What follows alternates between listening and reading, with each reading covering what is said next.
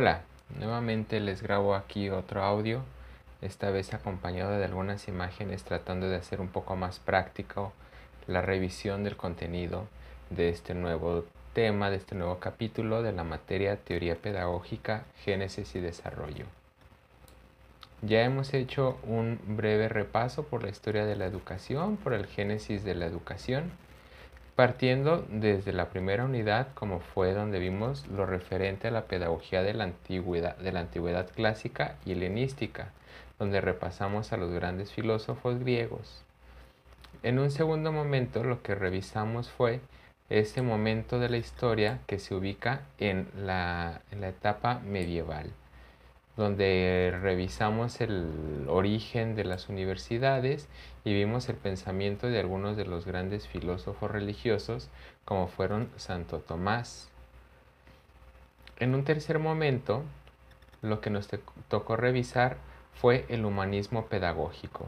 Aquí vimos a otros grandes autores como Montaigne y así también hablamos sobre este, el cambio de pensamiento que ocurrió después de la Edad Media, donde todo estaba atravesado por la religión, hacia una idea un poco más cercana a el hombre como centro de, del objetivo de enseñanza y como también fuente del, del conocimiento. Ahora, en este momento, vamos a avanzar unos siglos más en el desarrollo de la historia y vamos a hablar sobre el pensamiento pedagógico en los siglos XVII y XVIII. En este nuevo capítulo vamos a ver temas tales como lo referente a una nueva cosmología y una nueva concepción del mundo. Vamos a ver a un autor, bueno, a un par de autores, uno de ellos es René Descartes o Descartes, como lo pronuncian en francés, y también a Rousseau, a Jean-Jacques Rousseau. También vamos a ver un poco este, sobre las ideas de, estos autores y cuál era el entorno cultural y científico en estos siglos, principalmente el 17. Así es que, bueno, vamos empezando con lo referente a uno de los temas más importantes este, retomados o del que mm, René Descartes es el principal este, precursor o el, o el principal representante. Este es el de la ciencia moderna. En lo referente a los orígenes de la ciencia moderna, vamos a partir del problema del método científico. El Renacimiento había determinado una actitud nueva ante la naturaleza y había exaltado en varios modos la apasionada indagación humana de los secretos naturales, pero en cambio no había dado más que pocas y contradictorias indicaciones sobre cómo proceder efectivamente en la investigación natural.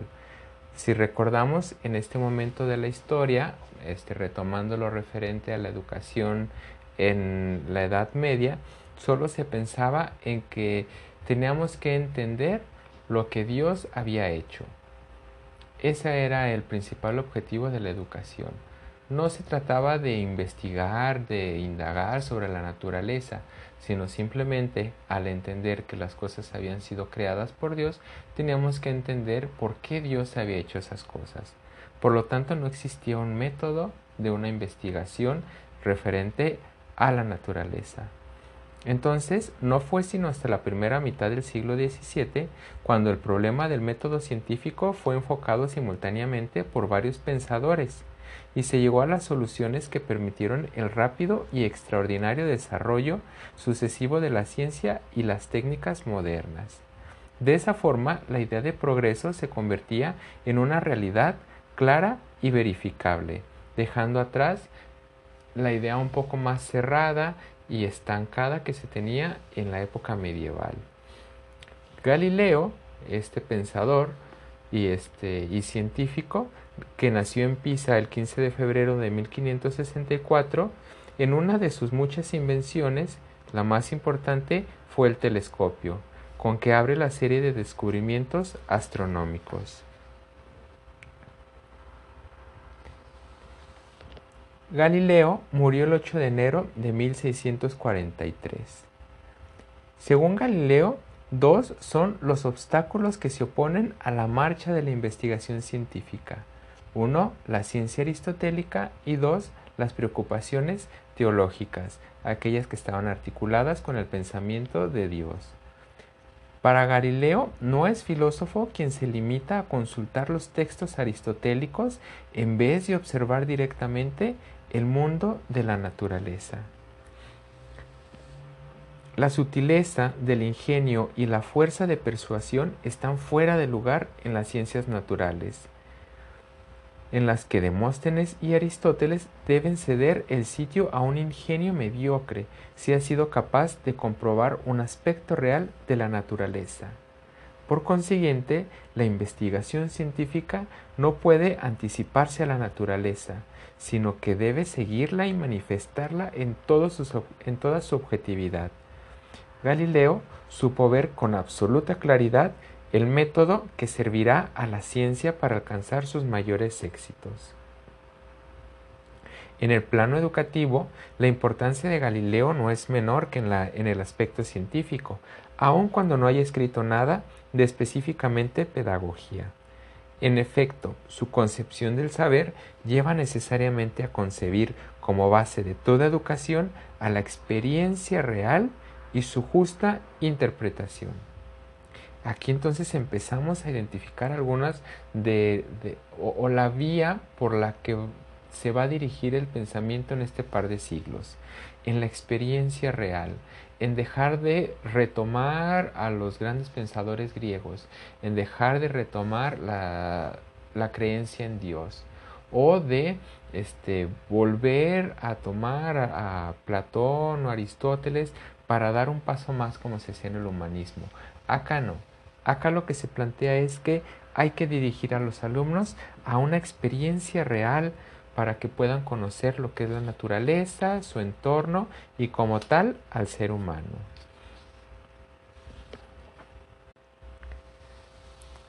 Vamos a continuar con este autor que es importantísimo en la historia del pensamiento.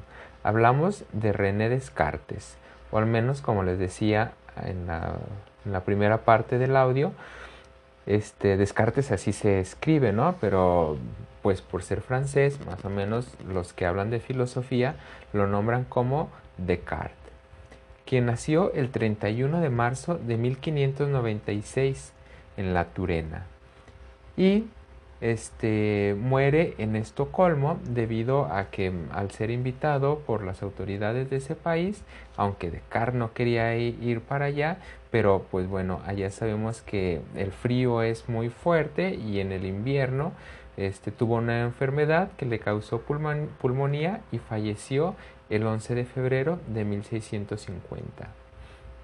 Algo que se le, se le agradece o se le estudia a Descartes es la cuestión del método. El problema que domina por entero la especulación de Descartes es el del hombre. El procedimiento de Descartes es esencialmente autobiográfico. Mi propósito, dice, no es enseñar el método que cada cual debe utilizar para guiar bien la propia razón, sino solamente dar a conocer la forma en que he tratado de dirigir la mía. Así decía. Descartes no quiere enseñar, sino describirse a sí mismo cuando no obstante haber asimilado con buen éxito el saber de su tiempo, cae en la cuenta de no poseer ningún criterio seguro para distinguir lo verdadero de lo falso, y de que todo lo aprendido prácticamente no le sirve de nada en la vida. Para Descartes, elocuencia y poesía son dones del espíritu, más bien que frutos del estudio la capacidad de razonar bien y una buena dosis de inventiva las vuelve inútiles. Por consiguiente, para Descartes, lo que produce ante todo es buscar un criterio de orientación que sea al mismo tiempo teórico y práctico, es decir, que conduzca a saber distinguir lo verdadero de lo falso, especialmente con vistas a la utilidad y las ventajas que de ello puedan derivarse para la vida humana. El método que buscó desde un principio y que estima haber encontrado es una guía para orientar al hombre en el mundo. Debe conducir a una filosofía no puramente especulativa, sino también práctica, mediante la cual podamos erigirnos en dueños y señores de la naturaleza. Nuevamente, lo que habíamos hablado hace unos minutos, de que ya se empezaba a enfocar el pensamiento filosófico y principalmente pedagógico hacia la experimentación, hacia el acercamiento con el objeto de estudio, con la naturaleza y con el hombre. Ya no en un sentido como les mencionaba ahorita de Descartes, puramente especulativo, de pensarlo, de razonarlo, de releerlo, sino acercarse a la naturaleza. El método, decía pues Descartes, debe ser un criterio único y simple de orientación que sirva al hombre en cualquier campo teórico y práctico y que tenga como fin último el provecho del hombre en el mundo. Al formular Descartes las reglas del método, recurre sobre todo a las matemáticas. El hecho de que las matemáticas se le hayan presentado a Descartes ya en posesión de la práctica del método le facilitó sin duda alguna la tarea. Pero esta tarea empieza de verdad con la justificación o fundamentación de las reglas metódicas.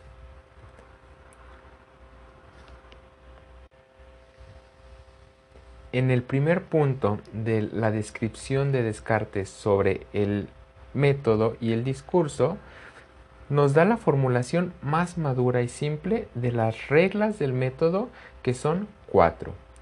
La primera es no aceptar nunca como verdadero lo que con toda evidencia no reconociese como tal. Es decir, que evitaría cuidadosamente la precipitación y los prejuicios, no dando cabida en mis juicios, sino aquello que se presente a mi espíritu en forma tan clara y distinta que no sea admisible la más mínima duda. Esta era para Descartes la regla fundamental, es decir, la evidencia la intuición clara y distinta de todos los objetos del pensamiento y la exclusión de todo elemento sobre el cual cupiese duda. Entonces Descartes estaría desechando toda aquella idea de la que no puede estar seguro. La segunda regla dice, dividir cada una de las dificultades que hallara a mi paso en tantas partes como fuere posible y requiera su más fácil solución. Es la regla del análisis. La tercera regla nos habla sobre ordenar los conocimientos empezando por los más sencillos y fáciles para elevarse poco a poco como por grados hasta los más complejos.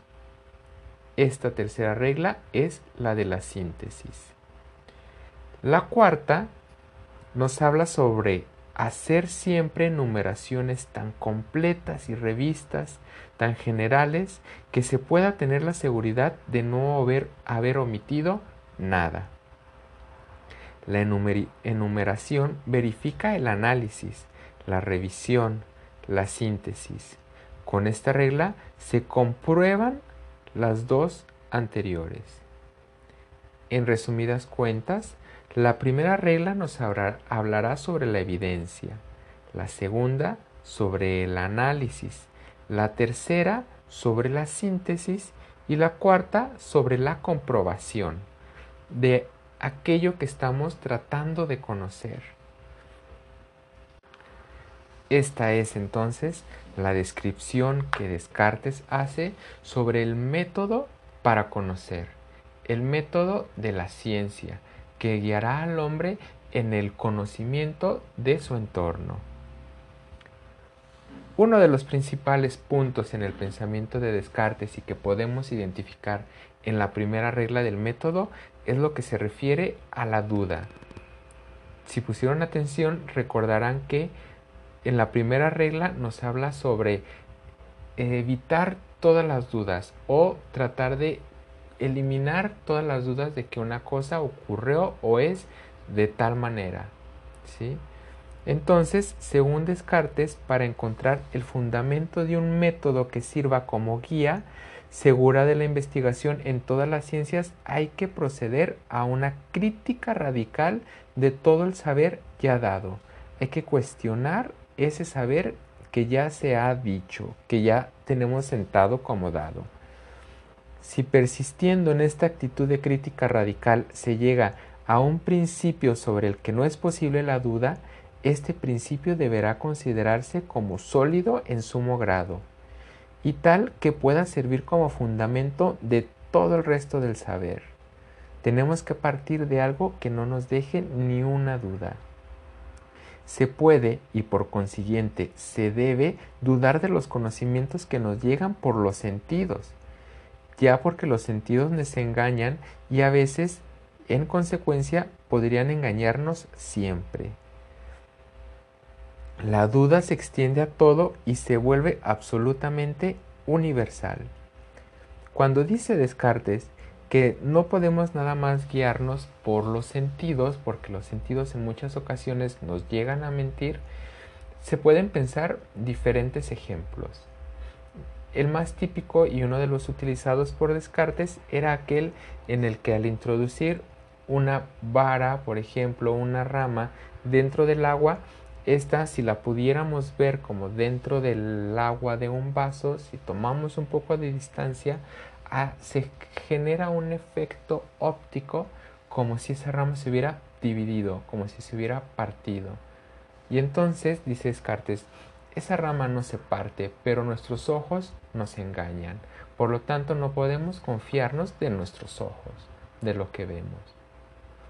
Otro ejemplo que se puede comprobar posteriormente es aquel de las estrellas que ya no existen pero seguimos viendo. Por ejemplo, sabemos que la velocidad, o perdón, los años luz es una medida o es una unidad de medición de una distancia. Un año luz es la distancia que recorre este, la luz dentro de un año. Eso sería un año luz de dónde a dónde llega la luz en un año. Si nosotros pudiéramos observar una estrella que está a un año luz de nosotros, estamos observando la luz que esa estrella emitió hace un año. Esa estrella quizá pudo haber desaparecido ya, pudo haber explotado o se pudo haber simplemente apagado.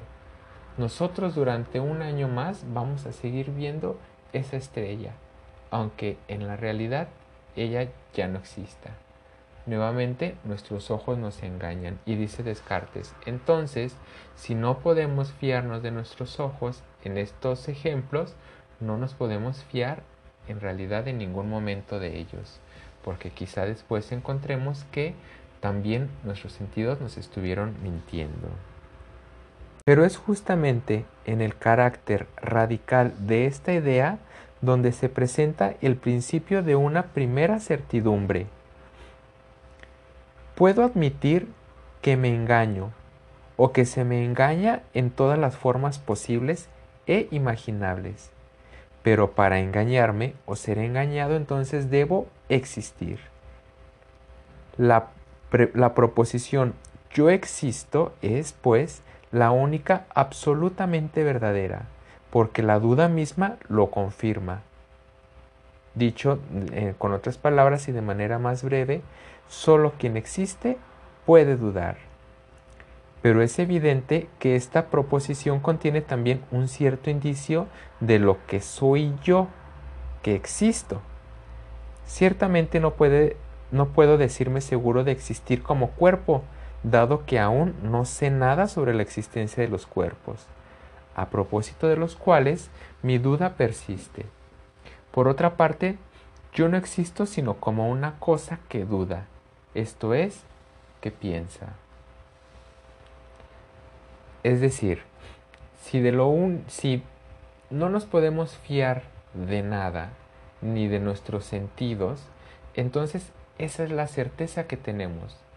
Hay una certeza que dice, estamos dudando de todo.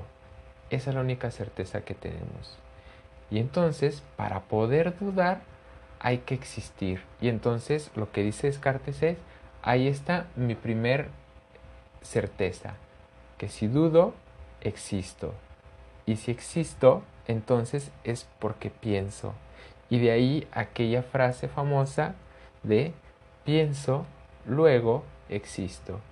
¿Qué quiere decir esto de no es como en un sentido temporal, que primero pienso y después existo. Se refiere a pienso, por lo tanto existo. La certidumbre de mi existir concierne únicamente a todas las determinaciones de mi pensamiento. Dudar, comprender, concebir, afirmar. Por lo que a mí, a mí concierne, las cosas pensadas, imaginadas, sentidas, etc., pueden no ser reales. Pero es evidente que es real mi sentir y mi pensar. La proposición yo existo equivale pues a esta otra. Yo soy un sujeto pensante, es decir, espíritu, intelecto o razón. Mi existencia de sujeto pensante es indudable, como no lo es la existencia de nada de lo que pienso.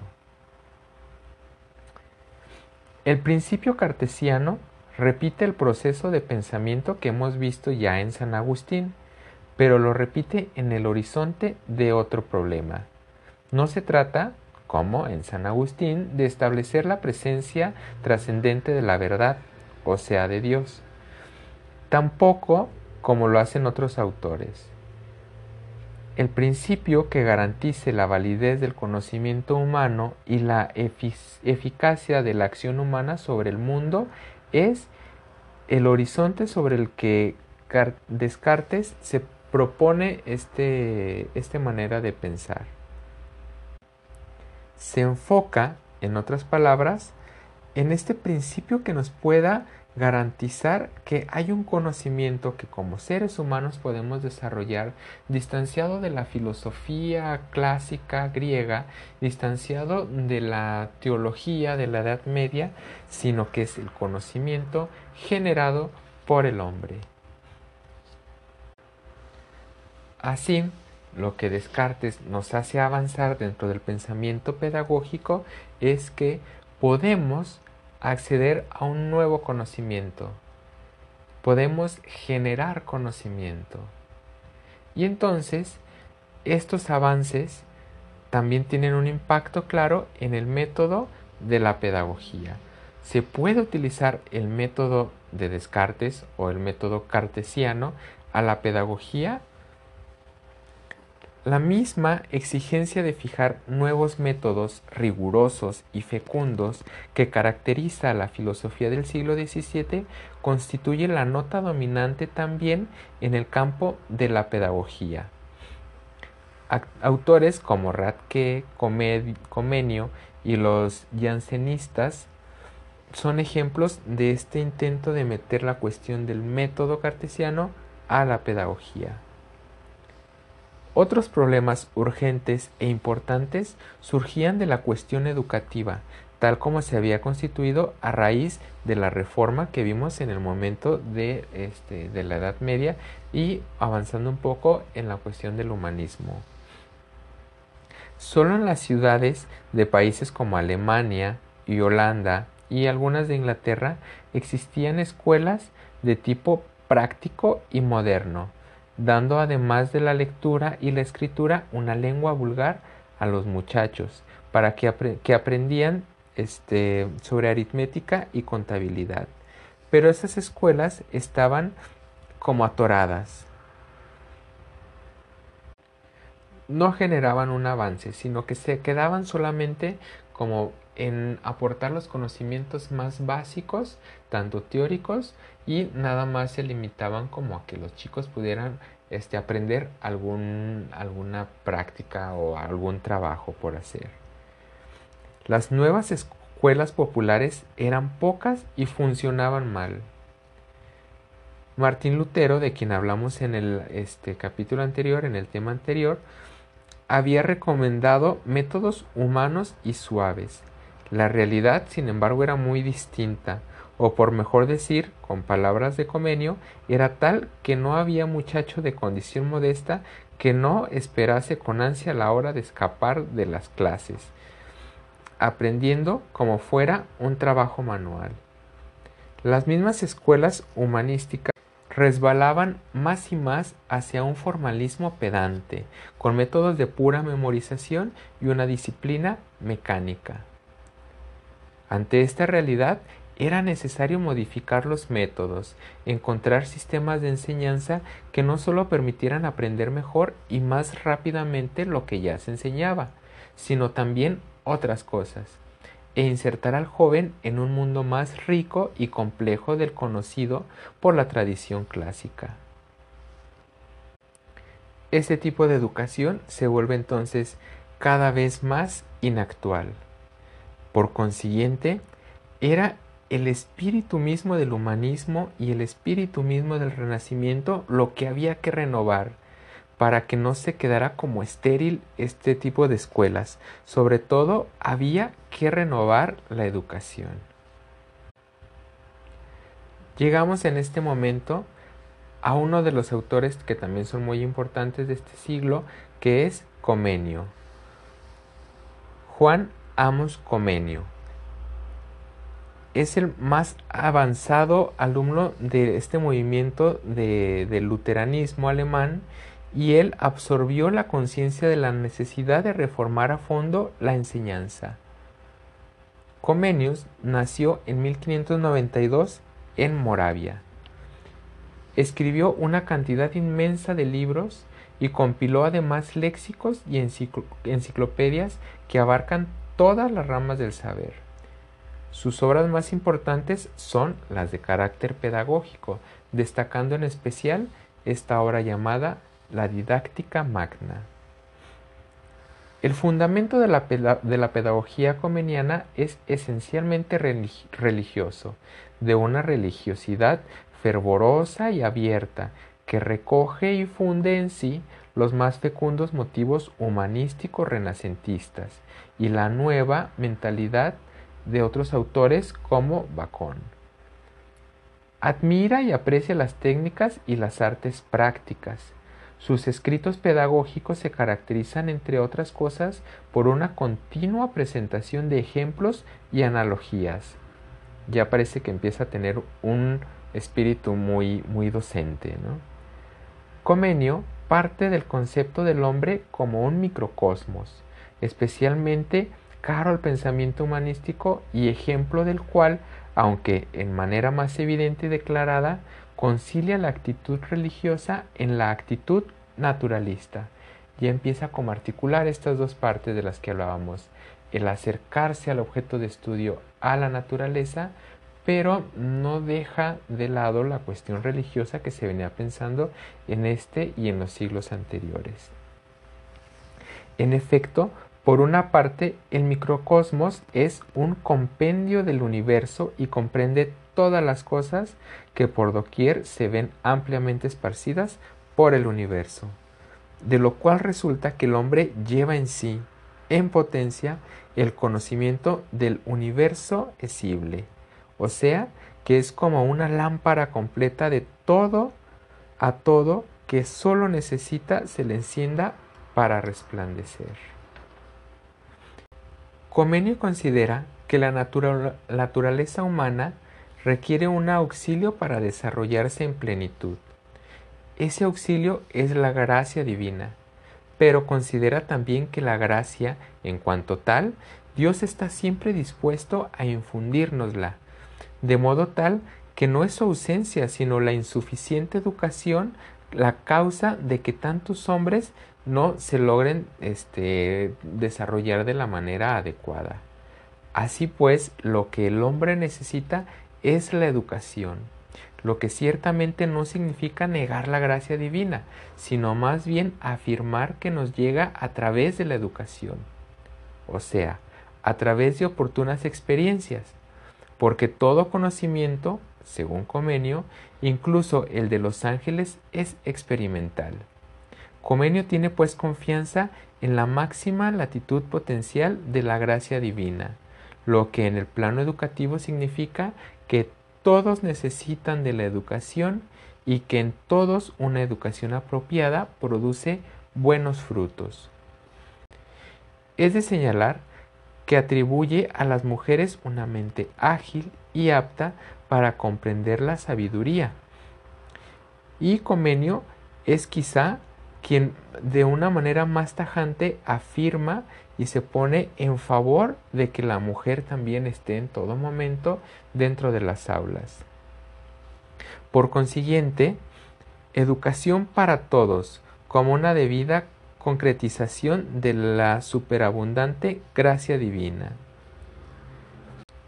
La educación entonces, según nuestro autor, no debe comprimir nada más datos en la memoria, sino que debe incluir el arte de hacer germinar las semillas interiores que se desarrollan no por incubación, sino cuando se estimulan con oportunas experiencias suficientemente variadas y ricas y sentidas como siempre nuevas, incluso por quienes las enseñan.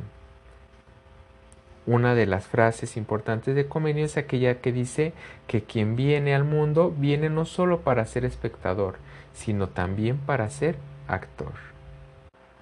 La educación es algo que debe estar presente en todas las sociedades, pues es solamente a través de ella que los hombres pueden alcanzar su desarrollo óptimo. Además integra en este grupo a las mujeres quienes también tienen toda la capacidad para estar presentes en la educación. Situación que en este siglo, recordemos que es el 17, no era presente en los autores de la época.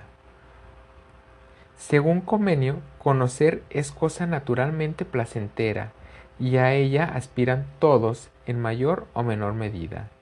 Si tenemos la impresión de lo contrario, ello se debe a que, por lo común, los mismos profesores inspiran con su impericia disgusto por el estudio.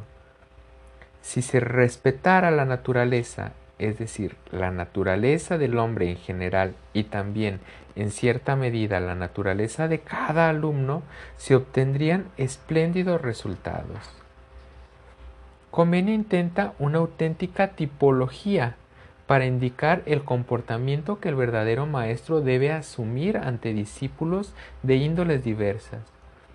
Es interesante su consejo de mezclarlos y de hacer que los más inteligentes enseñen a los que tenían algún tipo de retraso en el aprendizaje. Comenio no es ciertamente el precursor de la escuela activa, donde el niño experimenta por sí mismo inventivamente, pero es sin duda el precursor de la escuela de las lecciones de cosas, del método objetivo, de los subsidios didácticos, los lo más ingeniosos y perfectos posibles, y quizá también de los experimentos públicamente verificados por el maestro, y esto pues, no es poca cosa. Comenio es en cierto modo un precursor del moderno globalismo, es decir, de la teoría según la cual el niño capta el todo antes que las partes.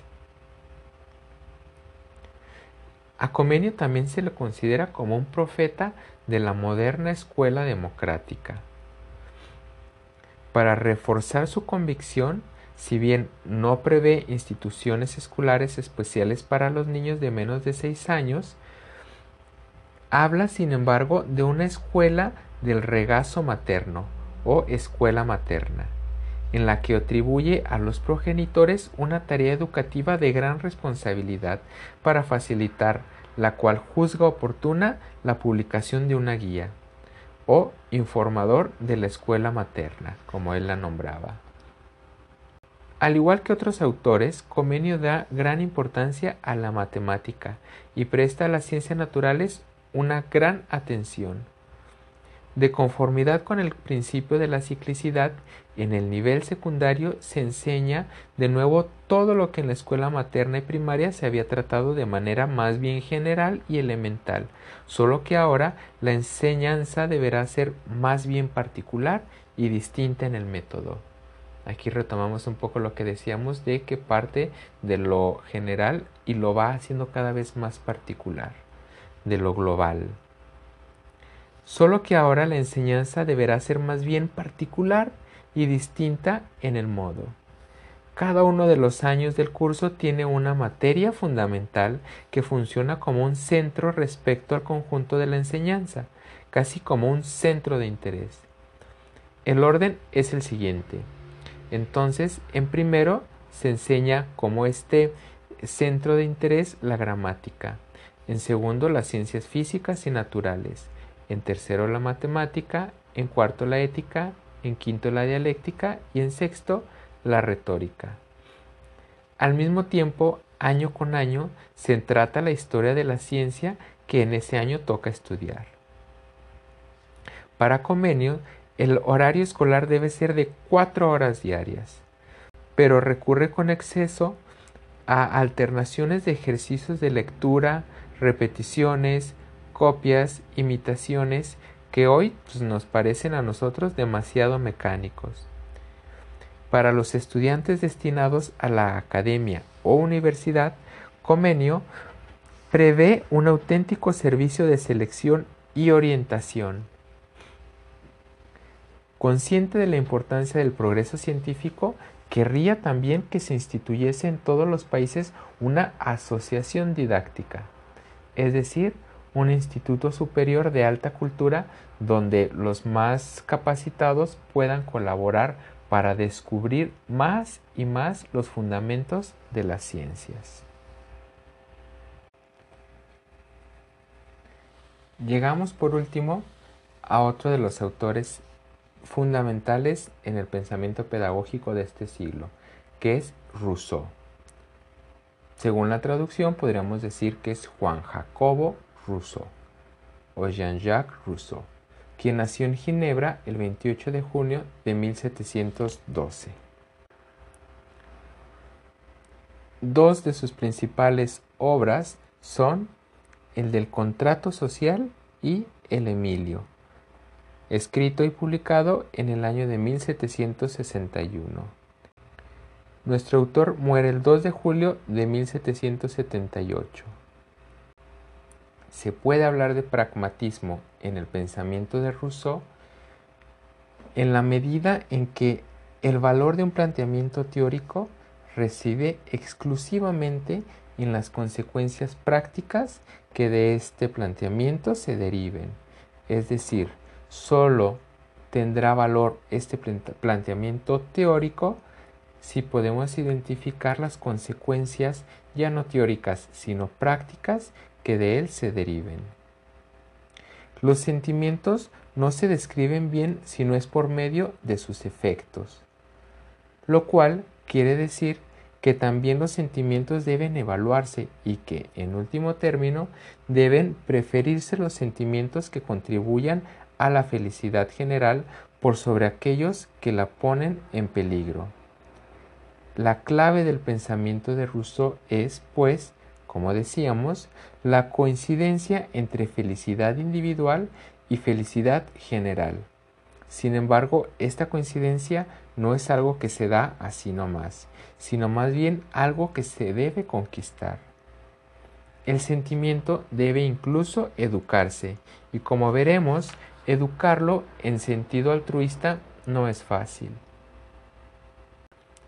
Rousseau es perfectamente consciente de no haber ofrecido soluciones, sino más bien de haber planteado problemas.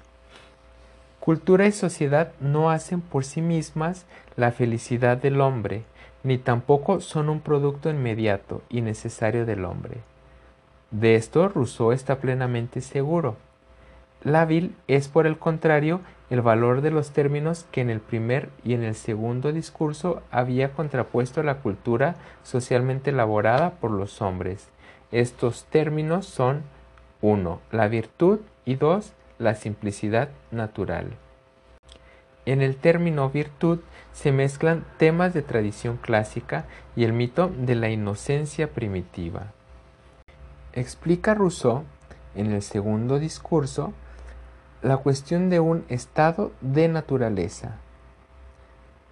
En este autor se trata no ya de una fase de completo salvajismo y barbarie la cuestión de la naturaleza, sino de un estado aún no envenenado por las constricciones y las injusticias sociales.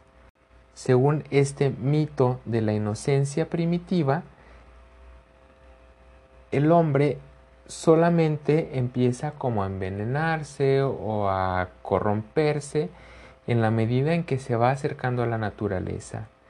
Pero hay una inocencia que es innata en la persona y es entonces esa naturaleza la que tendríamos que defender y que tendríamos en todo caso también que desarrollar.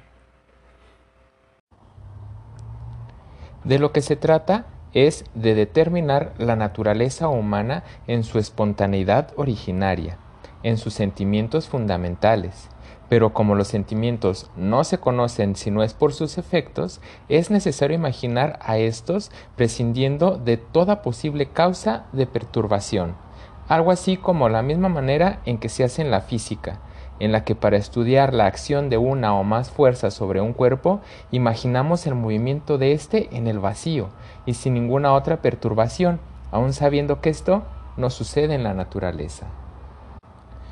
Como ya se había mencionado anteriormente, los dos libros principales que escribió Rousseau son El Emilio y El Contrato Social. Vamos a hablar un poco sobre el primero. Emilio es una novela pedagógica escrita en la declarada intención de exponer en forma concreta los criterios educativos que se han sugerido, mostrándolos en efectiva aplicación a un niño imaginario, confiado a un preceptor que no es otro que el mismo Rousseau. Este niño claro sería el llamado Emilio. Se trata de crear en torno suyo continuamente situaciones estimulantes que al hecho reaccionar lo obliguen a educarse solo, cosa, como es obvio, más difícil y ardua que el preceptismo común y corriente. Son cinco los libros del Emilio, y estos trazan el desarrollo del alumno desde el nacimiento hasta el matrimonio y la paternidad. Los dos primeros nos lo muestran en el periodo en que, según Rousseau, predomina el sentido. El tercero se refiere al periodo en que predominan consideraciones de utilidad. El cuarto se abre al alcance de la edad de la razón, a los 15 años que es al mismo tiempo la edad en que se desarrolla el sentido moral. El quinto libro está dedicado a la educación de la mujer, a la entrada de Emilio en la vida social y su matrimonio con otro personaje este, imaginario que es Sofía. Al principio del Emilio, Rousseau distingue tres especies de educación, la educación de la naturaleza, la educación de las cosas y la educación de los hombres. Solo con el concurso armonioso de todas ellas puede un individuo resultar lo que podríamos llamar bien educado, solo con las tres.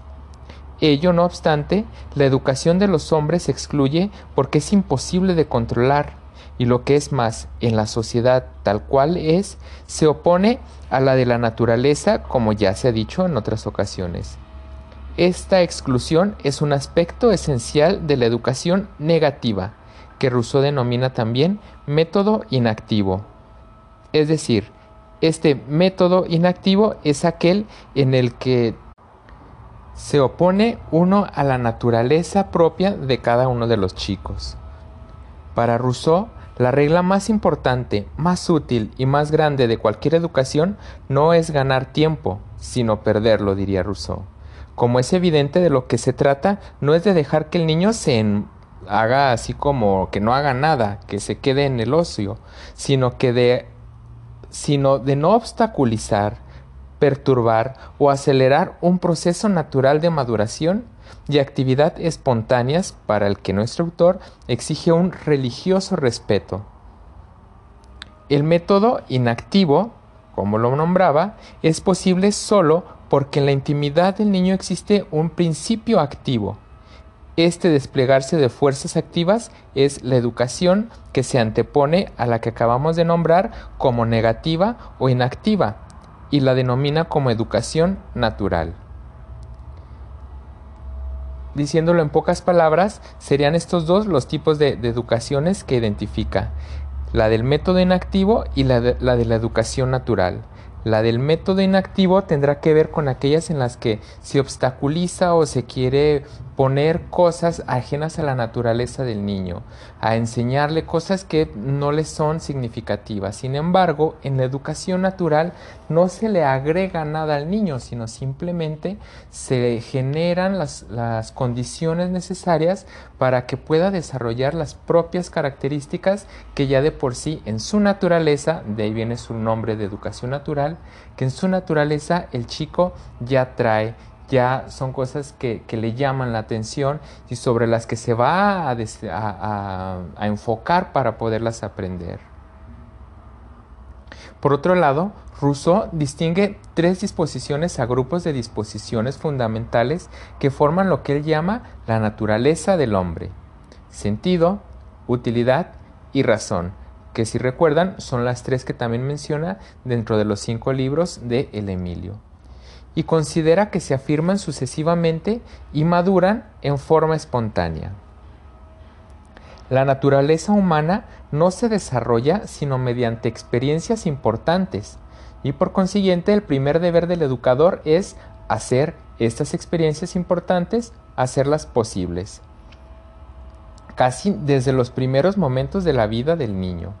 Para Rousseau, repite sin cesar que esas experiencias deben hacerse solo con cosas y que no deben ser experiencias de relaciones humanas. Los hombres pueden intervenir en ellas solo indirectamente, predisponiendo las cosas de modo de crear las situaciones que mejor respondan a las necesidades de actividad propias y naturales del alumno. Para Rousseau, la relación educativa fundamental es, pues, la relación entre individuo y ambiente natural, y se trata de una relación activa. La importancia que se atribuye a la relación individuo-ambiente no elimina ni disminuye la de la relación educador-educando. Antes bien, la tarea del educador se vuelve más difícil y ardua que nunca, porque al repudiar estas intervenciones extrínsecas, estas intervenciones que vienen de fuera del chico, se realiza sobre todo mediante la preparación de situaciones concretas de eficaz valor educativo. Es de subrayar que Rousseau, el filósofo del sentimiento como se le llamaba, abomina del sentimentalismo en la educación, lo rechaza. Por lo mismo, antes de la edad de la razón, las relaciones humanas se simplifican al extremo, hasta reducir casi a los hombres al estado de cosas. La regla de la que se hablaba hace un momento de perder el tiempo vale esencialmente hasta los 12 años. A esa edad puede el chico ya desplegar una atención más prolongada y persistente. Su pregunta más frecuente en esta época es ¿para qué sirve eso? Y esa curiosidad le permite asimilar con rapidez toda suerte de nociones. Nada de fábulas ni de historias sentimentales, sobre todo nada de lecciones teóricas. Cada cosa se aprenderá activamente. El lenguaje a través de la conversación y la lectura, la ciencia mediante experimentos prácticos y aparatos simples. En ocasiones será necesario anticipar ciertas nociones con métodos inductivos, pero a estos seguirá inmediatamente la aplicación de lo activo. Para llegar a la edad de la razón, la educación de Emilio se desarrolla en dimensiones antes ignoradas. A la pura razón sensible sigue la razón propiamente dicha, manifestada en la facultad de formular juicios que implican ideas abstractas. Al puro instinto sigue la conciencia moral. Es la edad de las biografías, de la historia, de los estudios lingüísticos y científicos profundos. Y sin embargo, incluso el paso a la racionalidad y a la moralidad no contradice el principio fundamental de continuidad natural sobre el que se fundan las concepciones de Rousseau. Las peculiaridades y la relativa autonomía de las diversas fases del, del desarrollo no deben hacernos perder de vista su unidad sustancial. Cada edad tiene sus resortes propios que lo mueven, pero el hombre es siempre el mismo, diría este autor. El llamado eudemonismo persigue la plenitud de la satisfacción presente, en que las perspectivas futuras no tienen otra condición que la de un ulterior enriquecimiento de los significados actualmente apreciados de la actividad de que se trate. Esta concepción supone consecuencias importantes y precisas en el plano pedagógico. Diría este autor, el muchacho sabe que está hecho para convertirse en hombre. Todas las ideas que pueda tener sobre el estado de hombre son para él ocasiones para instruirse. Pero, desde luego, debe absolutamente ignorar las ideas relativas a tal estado que no estén al alcance de su comprensión. Por lo tanto, nada de tareas abstractas, nada de excesivas preocupaciones por el futuro. Mejor será poner todo el empeño posible para que el niño disfrute de su niñez, sin dejarse llevar por el necio prejuicio según el cual, de esa forma, dedicaría sus primeros años a no hacer nada. Y diría nuestro autor, ¿cómo? ¿Es nada ser feliz? ¿Nada es jugar, saltar, correr todo el día? El niño entonces en su vida volverá a ser tan ocupado, diría Rousseau. El mismo criterio rige todo enriquecimiento cultural. No se trata de enseñarle las ciencias, sino de hacerlo adquirir el gusto de amarlas y los métodos para aprenderlas, cuando ese gusto se habrá desarrollado mejor. Hacer hincapié en el presente y no en el futuro incierto y aún irreal, he ahí la más importante consecuencia del naturalismo eudemonista. El interés actual, he ahí el gran móvil, el único que con seguridad nos lleva lejos. Rousseau arremete impetuoso contra la bárbara educación que pretende sacrificar el presente al porvenir y solo consigue que los niños puedan, diría, morir sin añorar la vida de la que no han conocido sino los tormentos. Solo es digna del hombre la educación que vez en vez de constreñir y atormentar, libera, desarrolla y da la felicidad. Esto no significa en modo alguno que deban evitarse los esfuerzos. El esfuerzo no es pues incompatible con el interés, antes bien es un signo y un aspecto sustancial de éste. De esta manera estaríamos terminando de comentar lo referente a nuestro autor Rousseau, quien me parece es uno de los grandes precursores de la educación ya como la empezamos a conocer actualmente. Lejos quedan en estos momentos las ideas platónicas, aristotélicas, socráticas, de Santo Tomás, de San Agustín, este, las de la Reforma, Contrarreforma, Lutero, donde teníamos que esforzarnos un poco más como para poder identificar cuál es su aporte pedagógico. Es cierto que la pedagogía está al tanto de todos estos avances y trata de capturar aquello que le pueda servir para poder empezar a darle forma a la educación. Pero ahora, en Rousseau, ya la educación queda más o menos delimitada. Ya empieza a ser como un producto construido, con base en todas estas cuestiones históricas que hemos visto desde la antigua Grecia hasta la contrarreforma. Ahora sí, la educación empieza a tener forma, empieza a, a, tener sentido todos estos aspectos que ha ido retomando en los diferentes periodos históricos. De aquí en adelante, la pedagogía no ha ido sino puliendo lo que Rousseau y los personajes de estos dos siglos XVII y XVIII pudieron delimitar en forma de la educación y la pedagogía. Con esto entonces terminamos este otro capítulo este, y para la próxima semana les estaré compartiendo el último capítulo del, del último temática que nos marca nuestro programa. Por lo tanto, entonces le dejamos acá. Les dejo un saludo fuerte y espero nos veamos pronto. Hasta la próxima, cuídense mucho.